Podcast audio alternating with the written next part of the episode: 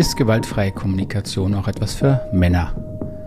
Herzlich willkommen hier beim Podcast für gewaltfreie Kommunikation und Persönlichkeitsentwicklung. Und wenn Sie sich gerade wundern, warum diese Frage jetzt von mir kommt, weil ich offensichtlich ein Mann bin, ähm, dann die Info kurz dazu. Ich sehe ja auf meinen Kanälen, also auf, auf YouTube oder hier im Podcast, kann man sehen, wie hoch der Prozentansatz, äh, Prozentteil von männlichen und weiblichen Hörern ist. Und der ist halt durch die Bank, sage ich mal, so 70 Prozent Frauen, 30 Prozent Männer, manchmal sogar 80 Prozent Frauen, 20 Prozent Männer. Das heißt, der überüberwiegende Anteil meiner Hörer sind Hörerinnen. Entschuldigung, aber mit, mit dem Gendern habe ich es immer nicht so. Also du bist sehr wahrscheinlich eine Frau, die hier zuhört. So, warum mache ich dann eine Episode gewaltfreie Kommunikation für Männer? Ähm, weil ich denke, dass es sehr, sehr gut wäre, wenn Männer sich mehr mit diesen Themen beschäftigen. Und vielleicht bist du ein Mann, doch ein Mann, einer der wenigen, aber ein Mann, die hier zuhören und noch ein paar ähm, Argumente brauchen, wenn sie es anderen Männern erklären wollen. Oder in der ähnlichen Situation, Situation kann es natürlich als eine Frau sein, wenn du es deinem Partner oder Kollegen oder wem auch immer nahebringen möchtest, warum es denn sinnvoll sein kann, sich mit dem Thema hier im Rosenberg-Modell mit gewaltfreier Kommunikation zu beschäftigen. Dazu werde ich ähm, drei Teile haben. Hier ganz grob. Zum einen möchte ich so ein bisschen das Verständnis fördern, warum es eben so ist, dass Männer sich mit diesem Thema Kommunikation ganz offensichtlich weniger beschäftigen. Ähm, dann einige der Vorteile beschreiben, warum es aber hilfreich sein könnte, wenn sie das täten. Und am Schluss noch kurz ähm, auf spezifische Vorteile jetzt auch im Rosenberg-Modell eingehen, die es, glaube ich, hat, gerade auch für Männer. Also warum interessiert Männer das Thema Kommunikation offensichtlich nicht so stark wie Frauen? Ähm, das hat natürlich verschiedene Faktoren und äh, beim drüber Gedanken machen kommt man auf ins Tausendste, aber ich versuche es hier mal sehr einfach zu halten. Und sehr einfach heißt für mich, man kann diese, diese Tatsachen immer versuchen auf sozusagen biologische Ursachen zurückzuführen, also im Sinne von, so ist der Mann eben, also so ist er von der, äh, von der Ausstattung her sozusagen, biologisch, organisch, sozial, äh, sozial dann nicht, aber geistig. Das ist also die eine Schiene. Oder man kann sagen, es geht um Sozialisation, also was Männer lernen in ihrer Biografie, wenn sie aufwachsen. Ich glaube, dass es im Endeffekt ein Henne-Ei-Problem ist und man kann es in manchen Punkten äh, wahrscheinlich auch so gar nicht klar entscheiden. Ich glaube aber, und das ist mir wichtig, dass beide Bereiche ihre Berechtigung haben. Ähm, das heißt, ich glaube, dass es da grundlegende Unterschiede gibt, die man jetzt auch nicht durch Erziehung, ähm, Sozialisation, verändernde ähm, Voraussetzungen in der, in der Biografie verändern kann. Und die Frage ist natürlich immer, welche Faktoren kann man ändern, welche nicht und in welchem Ausmaß. Darauf kann ich jetzt hier keine Antwort geben. Ich glaube aber, dass es zum Verständnis sehr hilfreich ist, wenn man beide Bereiche versucht zu akzeptieren, ähm, weil das natürlich das Verständnis erhöht und damit auch die Wahrscheinlichkeit erhöht, dass man überhaupt über dieses Thema, wahrscheinlich gerade auch mit Männern, in Kontakt kommt und in Gespräch kommen kann. Ein wesentlicher Punkt, also warum es Männern schwerfällt, habe ich schon genannt, ist wahrscheinlich die Kultur, ähm, in der wir aufgewachsen sind. Ähm, in unserer, jetzt sage ich mal, westlichen Kultur oder so wie ich sie auch eben kennengelernt habe, scheint es schon zu sein, dass Männer mehr in dem Bereich ihre Dominanz äh, leben wollen, ausdrücken wollen, dass sie mehr mit Wettbewerb ähm, sich ein bisschen leichter tun, dass aber auch ihre Durchsetzungsfähigkeit gefördert und gewollt ist. Und hier ist, also es ist immer bei diesen Aussagen natürlich, es gibt nicht den Mann und es gibt Männer, die haben auch mehr weibliche Anteile, genauso wie es mehr Frauen gibt, die mehr männliche Anteile haben. Das aber jetzt geschenkt, weil das hilft uns ja nichts weiter. Die Tatsache ist eben, wie gesagt, dass hier zwei Drittel bis drei Viertel aller Zuhörerinnen sind, also Frauen sind. Ähm, und das bedeutet eben, dass das Thema ähm, Kommunikation, was ja eher auf Augenhöhe oder eine Kommunikation, die eher auf Augenhöhe stattfinden kann und soll, Männer dann nicht so interessiert, wenn sie den Eindruck haben, dass sie dadurch Dominanz verlieren, dass sie im Wettbewerb verlieren und dadurch auch sich weniger durchsetzen können. Und das spricht natürlich dann dagegen. Ja. Das schwappt natürlich dann über in den Bereich von Sozialisation und dass Vorbilder fehlen. Also in einer Gesellschaft, in der Männer eben tendenziell eher zur Durchsetzung erzogen werden, zu Dominanz und Wettbewerb erzogen werden, gibt es natürlich dann auch von außen weniger Anreize, sich mit einer Kommunikation, in der es um eine Selbstoffenbarung, um Gefühle, Bedürfnisse, um einen Ausdruck und Austausch auf Augenhöhe geht, da gibt es weniger Anreize für, weniger Vorbilder. Ja, also ich kann nur sagen, in meiner Geschichte jetzt ähm, gerade in den ersten zwei Jahrzehnten, sage ich mal, ah, kann ich mich nicht an wesentliche Vorbilder erinnern, die mich überhaupt ähm, daran herangeführt hätten an, an das Thema ähm, Kommunikation, an das Thema Selbstwahrnehmung, an das Thema Gefühle wahrnehmen, ausdrücken. Und das ist natürlich ein weiterer Punkt, das war in, selbst in meiner ähm, Generation noch fremd bis völlig neu und natürlich in der Generation meiner Eltern noch weniger ein Thema. Und das heißt, da ist natürlich ein generationales Thema drin, dass eben die, die Wahrnehmung der eigenen Bedürfnisse und überhaupt, dass in Gespräche, dass Kommunikation wichtig ist, ähm, darüber hat meine Vorgängergeneration schon kaum nachgedacht und ich noch weniger. Wie gesagt, immer im Durchschnitt. Es gab natürlich immer Menschen, die das wichtig gefunden haben, aber im Durchschnitt hat es eben nicht die Rolle gespielt und wo sollen es Männer dann herhaben? Des Weiteren haben Männer wahrscheinlich auch aufgrund dieser Voraussetzungen eben dann mit psychologischen Themen ähm, auch schlechte Erfahrungen gemacht, eher negative Erfahrungen gemacht. Ja, wenn wir als Mann nicht so die Übung da drin haben, keine Vorbilder darin haben, äh, dann wo sollen wir äh, die positiven Erfahrungen dann hernehmen? Wir haben eher vielleicht gelernt, das Körperliche einzusetzen und die Kommunikation nur sehr sachorientiert, einfach weil ich mich als Mann damit sicherer fühle. Das geht einher, dass ich mich, wenn ich mich eben auch nicht sicherer, sicher darin fühle, warum soll ich mich als Mann damit ausführlich beschäftigen? Ich muss ja jetzt mal im, im, in diesem Modell, in dem Rosenberg-Modell gedacht, versuche ich meine Bedürfnisse zu erfüllen. Erstmal völlig unabhängig natürlich vom Geschlecht. Und ein ganz wesentliches Bedürfnis ist natürlich mein, mein Selbstwertgefühl und auch meine Zugehörigkeit. Und wenn Thema Kommunikation, Gefühle und so weiter das nicht fördern, weil es in der Umgebung, in, in, der, in meiner Gruppe nicht gefördert wird, warum soll ich mich dann damit befassen? Das heißt, ich muss meinen Selbstwert und auch meine Zugehörigkeit eben durch andere Strategien erfüllen. Und wenn Kommunikation per se dann nicht dazugehört oder den Schwerpunkt hat, dann werde ich das als Mann eben auch nicht einsetzen können für meine Bedürfnisse und ich muss mir andere Wege suchen. Also da ist eben die Frage, ähm, wie können wir daran etwas ändern, wenn wir daran etwas ändern wollen. Ähm, die weitere ungeklärte Frage ist natürlich die, das Thema, was ist sozusagen im Mann biologisch angelegt. Also es hat ja eben auch einen Grund, warum sich das natürlich über viele, viele Jahrhunderte, Jahrtausende so entwickelt hat. Ähm, und ich bin schon der Meinung, dass wir Männer wahrscheinlich ein bisschen anders ausgestattet sind in der Hinsicht von, wie leicht fällt es uns mit Kommunikation, gerade eben auch wenn es um emotionale ähm, Themen geht.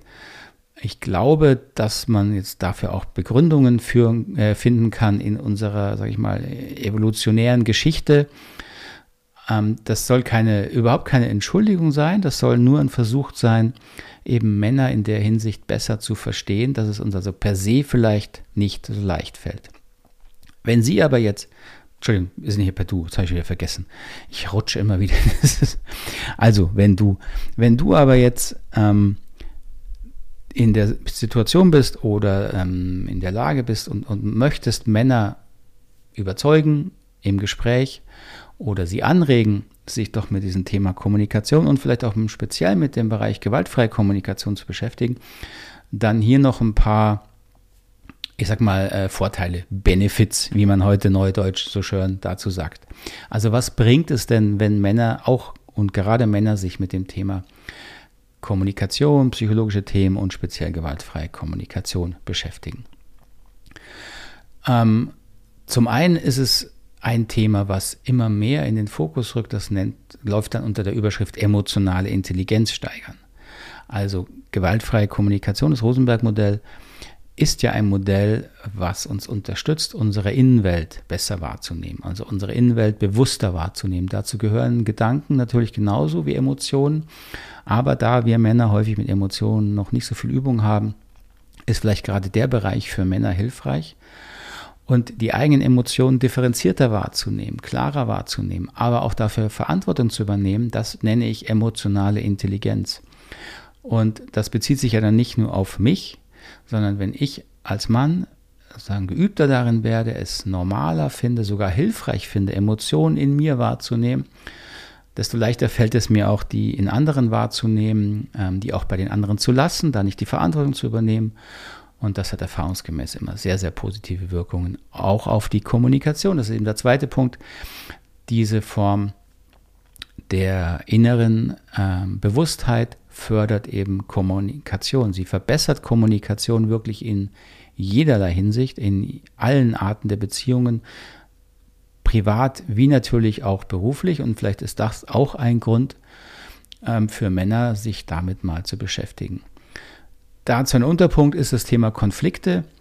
Wir alle, nicht nur Männer, glaube ich, haben nicht die besten positiven Erfahrungen mit Konflikten gemacht, sondern in der Ursprungsfamilie, da wo unsere Konflikterfahrung hierher häufig nur sehr wenige eher negative Erfahrungen, die sehr vereinfacht heißen von Konflikte werden vielleicht ignoriert, es wird immer auf Harmonie gemacht obwohl wir spüren als Kinder, es ist nicht alles harmonisch, aber man darf dann wohl irgendwie nicht drüber reden. Als Kind passt man sich an. Ähm, dann ist alles immer ruhig und angenehm und schön. Oder es gibt natürlich auch die andere Ebene, wenn es häufig kracht und laut wird, wenn Konflikte also sehr offen, aber auch destruktiv ausgetragen werden. Das ist ein Unterschied, offen auszutragen. Natürlich darf es auch mal, darf mal Wut sein, aber die Frage ist, was passiert ja nach der Wut? Schafft man es in der Familie, ähm, da wieder eine Verbindung herzustellen, Verständnis herzustellen. Und das äh, höre ich auch immer wieder. Das klappt halt nicht, habe ich auch selber nicht positiv erlebt, sondern dann ist eher Wut, äh, wird als Aggression erlebt, als macht Angst, macht Kindern sehr viel Angst. Und wenn das nachher nicht sinnvoll aufgearbeitet wird, dann bleibt eben die Erfahrung, Konflikte machen Angst, also vermeide ich sie. Und auch da kann natürlich das Rosenberg-Modell wahnsinnig hilfreich sein, nicht in die Verdrängung zu gehen, also nicht so zu tun, als sei nichts, aber auch nicht in die ähm, in dieses nur Wut ausarbeiten ähm, gehen, sondern wieder konstruktiv damit umgehen zu lernen, was hinter der Wut steht, wie man wieder auf ein gemeinsames Verständnis in der Familie kommen kann, sodass sich alle auch wieder sicher fühlen. Also ein großer Vorteil eben auch in der Konfliktlösung. Ein ganz wichtiger Vorteil, den ich auch oft höre, wenn Menschen, gerade jetzt aus Führungsverantwortung, also im Unternehmen, sich mit äh, Selbstreflexion, mit dem Rosenberg-Modell, mit Kommunikation und so weiter beschäftigen, ist das Thema Stressbewältigung und Burnout-Prävention. Äh, Stress haben wir natürlich alle. Stress scheint, zumindest was viele Untersuchungen sagen, tendenziell immer zuzunehmen. Ähm, weil immer mehr Veran äh, Herausforderungen von außen kommen, die Kommunikationskanäle werden immer mehr, ähm, die, die Erwartungen von Firmen, Unternehmen an ihre Mitarbeiter scheinen zu steigen. Also dann die Unsicherheit natürlich jetzt gerade, müssen wir auch nicht weit gucken. Und das alles führt zu Stress. Und wenn man Stress nicht wahrnimmt, dann ähm, wird unser Organismus erstmal noch eine ganze Weile funktionieren und irgendwann ähm, ist Schluss mit Funktionieren. Das nennt man dann eben Burnout. Der Organismus ist ausgebrannt, weil er keine Entspannung mehr für diesen Stress findet. Die Grundlage dafür ist einfach eine mangelnde Selbstwahrnehmung von Stress. Stress ist ja kein jetzt theoretisches Konzept. Stress heißt, man fühlt der Körper nimmt eigentlich Erschöpfung wahr, aber ich habe nie gelernt, diese Erschöpfung wirklich bewusst zu spüren und dann auch darauf zu reagieren im Sinne von, ah, okay, ich bin wirklich jeden Abend völlig erschöpft, muss das ernst nehmen, will meine Gefühle ernst nehmen, meine Bedürfnisse ernst nehmen und sorge dann eben jetzt auch dafür, Ausgleich zu schaffen für diesen Stress in der einen oder anderen Form. Das kann natürlich sehr unterschiedlich aussehen, das ist individuell unterschiedlich. Aber diese mangelnde Selbstwahrnehmung und fehlende Fähigkeit für die eigenen Gefühle und Bedürfnisse dann positiv zu sorgen, das ist eben die Ursache für Burnout. Das heißt, die, diese Arbeit mit ähm, Selbstwahrnehmung, Selbstreflexion im Rosenberg-Modell ist essentiell wichtig für den Bereich der Burnout-Prävention. Ein ganz wichtiger beruflicher Faktor, der ähm, zunehmend Aufmerksamkeit kriegt, aber auch den man nicht genug betonen kann, ist das Thema Führung, Teamarbeit und Zusammenarbeit. Ähm, das ist der Bereich, in dem wir sehr viel unterwegs sind und es zeigt sich einfach, dass Führungskräfte eigentlich fast nur eine Aufgabe haben, nämlich kommunizieren. Das ist immer was, was viele Führungskräfte, gerade wenn sie aus einem eher operativen Bereich kommen ähm, und dann in eine Führungsposition kommen, erschreckend feststellen, manche auch zu spät feststellen, dass ihr Hauptjob plötzlich Gespräche führen ist, in aller Form ähm, Teamsitzungen moderieren, Rückmeldungen geben, schauen, wie es den einzelnen Mitarbeitern geht, natürlich auch ähm, ähm, Korrekturen für Fehlverhalten und so weiter. Also ganz viele Themen, die aber eben Kommunikation bedeuten, Gespräche.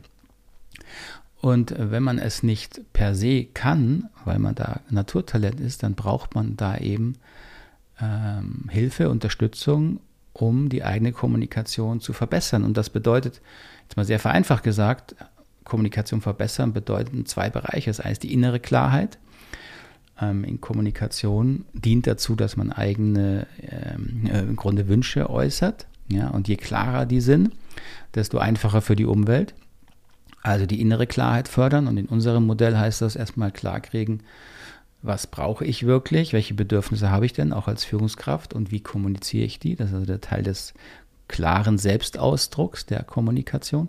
Und das andere ist die Fähigkeit für Empathie. Empathie bedeutet, dass ich wahrnehme, wo mein Gegenüber innerlich wirklich ist, also emotional wirklich ist. Und diese Kombination brauchen Sie in der Führung, in jedem Gespräch, um Ihre Aufgabe gut zu erfüllen, ohne dabei komplett auszubrennen.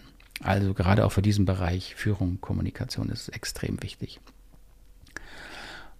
Schlussendlich und als letzten Punkt möchte ich noch den Bereich nennen, den ich mal so hm, gesellschaftlicher Wandel und auch Vorbildfunktion ähm, von Männern genannt habe. Da geht es mir darum, dass es aus meiner Sicht wichtig ist, dass Männer auch lernen, diesen Teil ihre Emotionalität sinnvoll zu erleben, als bereichernd zu erleben, ähm, auch auszudrücken, angemessen natürlich in der jeweiligen, äh, jeweiligen Rolle. Das ist am beruflichen Platz natürlich anders als in der Familie. Aber da die eigenen Gefühle auch sinnvoll wahrzunehmen und einzubringen, um diesen gesellschaftlichen Wandel zu fördern, der eben darauf hinläuft, dass wir Menschen lernen müssen, sage ich jetzt mal, ähm, uns besser wahrzunehmen, die Emotionen wahrzunehmen, auf andere Menschen auch Rücksicht zu nehmen, ohne uns dabei selber aufzugeben. Ähm, das alles braucht sehr, sehr viel mehr Austausch, Verhandlungsprozesse. Und wenn wir da nicht lernen, besser zu werden als Gesellschaft, und da gehören eben mindestens 50 Prozent Männer dazu, glaube ich, dass wir da weiterhin in enorme Probleme laufen. Das heißt, da können wir Männer wirklich unseren Teil ähm, verbessern, besser einbringen. Und ich glaube, dass eben Interesse an diesen, an diesen Themen äh, essentiell wichtig ist. Und ich hoffe, dass die, diese Vorteile, die ich hier genannt habe, so ein bisschen Idee und ein paar Anhaltspunkte geben, wenn sie jetzt, wenn du, wenn du mit Männern darüber sprechen möchtest. Noch kurz zu dem Punkt, warum ich glaube, dass das Rosenberg-Modell ähm, besonders geeignet ist. Es gibt viele andere ähm, Reflexionsmodelle, brauche ich nicht sagen, natürlich, die genauso gut sind, vielleicht sogar besser. Aber Rosenberg-Modell ist das, was ich kenne. Ähm, und das Rosenberg-Modell hat bis auf den blöden Namen den großen Vorteil, dass es ähm, für mich sehr mm, grundlegend ist. Es geht um das, was uns Menschen im Wesentlichen ausmacht. Es geht um Gefühle. Es geht hauptsächlich aber dabei darum, sich selbst wahrzunehmen. Das heißt, kann man so ein bisschen Umweg nehmen für Männer im Rosenberg-Modell, geht es erstmal gar nicht darum, mit anderen Menschen mehr über sich zu sprechen. Das kann ein, das wird später auch kommen, wenn man das als, als angenehm und hilfreich erlebt. Aber erstmal geht es darum, sich selbst besser kennenzulernen. Das heißt, diese Methode kann man eben auch erstmal sehr gut nur für sich machen, etwas, was Männer im Allgemeinen sowieso ganz gern machen, die Themen mit sich auszumachen, weil wir halt ähm, häufig nicht so gern über diese Themen kommunizieren. Das heißt, es geht ihm erstmal um Selbstreflexion, weniger um Kommunikation. Das ist mal der eine Punkt. Und das, glaube ich, kann Männern wirklich helfen, den Einstieg in diese Themen zu erleichtern. Und der nächste wichtige Vorteil des Rosenberg-Modells ist, dass eben Gefühle sehr schnell auf den Boden der Tatsachen, sage ich jetzt mal, zurückgeholt werden. Das nennen wir Bedürfnisse. Das heißt, es geht in diesem Modell äh, natürlich auch darum, wie geht es mir oder wie geht es dir. Aber darunter steht ganz schnell die Frage, ja, was brauchst du denn, wenn es dir so geht? Das heißt, dieses bisschen Wischiwaschi und dubiose und Wuwu-Thema Gefühle wird im Rosenberg-Modell sehr, sehr schnell sehr konkret. Es wird klarer, es wird eindeutiger, zumindest in meinem Erleben. Und auch das erleichtert es, glaube ich, Männern, sich dieser Thematik zu nähern. Gut, Ah, ich glaube, das war es so im Wesentlichen. Also mal die wesentlichen äh, Schwierigkeiten, wo es herkommt, die Vorteile und ein paar Ideen dazu. Ich hoffe, das war nachvollziehbar. Ich freue mich, wenn du ähm, Kommentare, Fragen dazu hast, gerne unter, das, unter diesem Podcast schreiben oder mir eine Nachricht schicken, wie auch immer. Ich freue mich über jede Rückmeldung, gerne auch Fragen, die ich dann in der einen oder anderen, anderen Form hier gerne auch im nächsten Podcast einmal verarbeite. Gut, wer immer du auch bist jetzt, Mann oder Frau, ich danke dir fürs Zuhören. Wünsche dir noch einen ganz schönen Tag oder eine geruhsame Nacht, wo immer du gerade mit mir hier bist oder mich im Ohr herumträgst. Bis zum nächsten Mal. Ciao, ade.